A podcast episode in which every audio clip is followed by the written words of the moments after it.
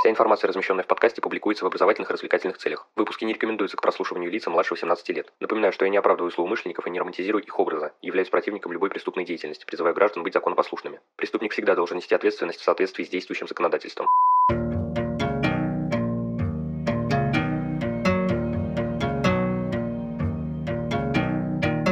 Всем привет, вы на канале Крим One, и сегодня мы начнем говорить о теории судебной экспертизы.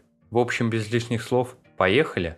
К настоящему времени теория судебной экспертизы выделилась в отдельное учение, однако она по-прежнему очень тесно связана с криминалистикой. Важно понимать, что эта отрасль знаний изучает далеко не только процесс исследования, все гораздо шире и интереснее. Об этом мы с вами и поговорим. При этом затронем исключительно сферу расследования, раскрытия и предупреждения преступлений в практическом ключе. Хотя не стоит забывать, что теория судебной экспертизы и соответствующая практическая деятельность активно реализуется в гражданском, административном и арбитражном видах видах судопроизводства. Для того, чтобы в голове сложилась стройная и понятная картина, начнем с фундаментального понятия – специальные знания. Они представляют собой систематизированные данные, полученные в процессе практической и научной деятельности в разнообразных сферах, основанные на знании научных разработок соответствующих областей знаний и используемые для решения вопросов, возникающих в процессе судопроизводства. Определение это довольно объемное и, возможно, немного трудноватое, зато емкое. Говоря простыми словами, специальными знаниями обладают люди, которые являются компетентными в какой-либо области на основе теоретических положений и практического опыта. В таком случае их можно назвать специалистами. Применяться специальные знания могут в двух формах. Не процессуальной, где информация носит только ориентирующий характер, и процессуальной, в которой результаты деятельности являются доказательствами. Непроцессуальная форма представлена участием специалиста в оперативно-розыскных мероприятиях, где его роль заключается в содействии при обнаружении, закреплении и изъятии объектов, фиксации обстановки и разъяснении вопросов, входящих в его профессиональную компетенцию, осуществлением проверки вещественных доказательств по криминалистическим учетам с целью обнаружения возможных совпадений, а также консультационной и справочной деятельностью. К ней относятся различные ответы на вопросы вопросы или комментарии, относящиеся к компетенции специалиста. Говоря о процессуальной форме, стоит разделить применение знаний на два блока. С одной стороны, речь идет об участии в следственных и иных процессуальных действиях, причем в ряде случаев обязательном, при эксгумации, осмотре трупа, при отдельных видах допроса. В этих случаях специалист по существу занимается тем же, чем и при участии в оперативно-розыскных мероприятиях. С другой же стороны, применением специальных знаний является производство судебной экспертизы, особого следственного действия со состоящего из проведения исследований и дачи заключений по вопросам, разрешение которых требует специальных знаний в какой-либо области, и которые поставлены перед экспертом в целях установления обстоятельств, подлежащих доказыванию по конкретному делу. Объектом при этом является материальный носитель, содержащий информацию, необходимую для ответов на поставленные вопросы. Экспертные задачи делятся в соответствии с частными криминалистическими теориями на идентификационные и диагностические. О них мы с вами уже подробно говорили. Назначить проведение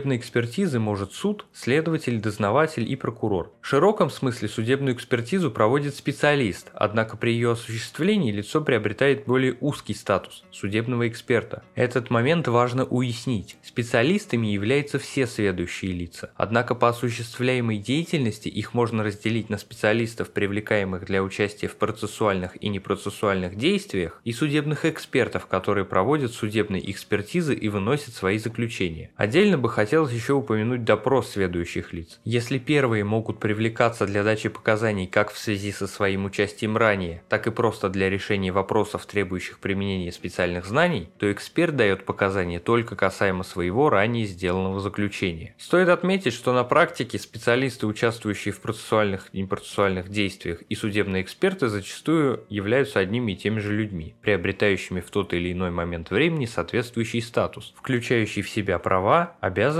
и ответственность. Непосредственно он регламентируется нормами Уголовно-процессуального кодекса, Федеральным законом о государственной судебной экспертной деятельности и ведомственными нормативно-правовыми актами. При этом важно упомянуть, что специалистами в уголовном процессе могут выступать как сотрудники государственных судебно-экспертных учреждений, так и частные лица и организации. Вместе с этим существует перечень судебно-экспертных исследований, осуществляемых исключительно государственными судебными экспертами. В настоящее время судебные экспертизы проводятся в огромном количестве областей знаний и имеют подробную иерархию – классы, роды, виды, подвиды, от крупного и общего до малого и профильного. Их перечисление займет много времени, что к тому же и не совсем целесообразно. Со временем их перечень меняется. Одни экспертные исследования устаревают, другие каким-либо образом трансформируются, ну а со временем появляются и новые.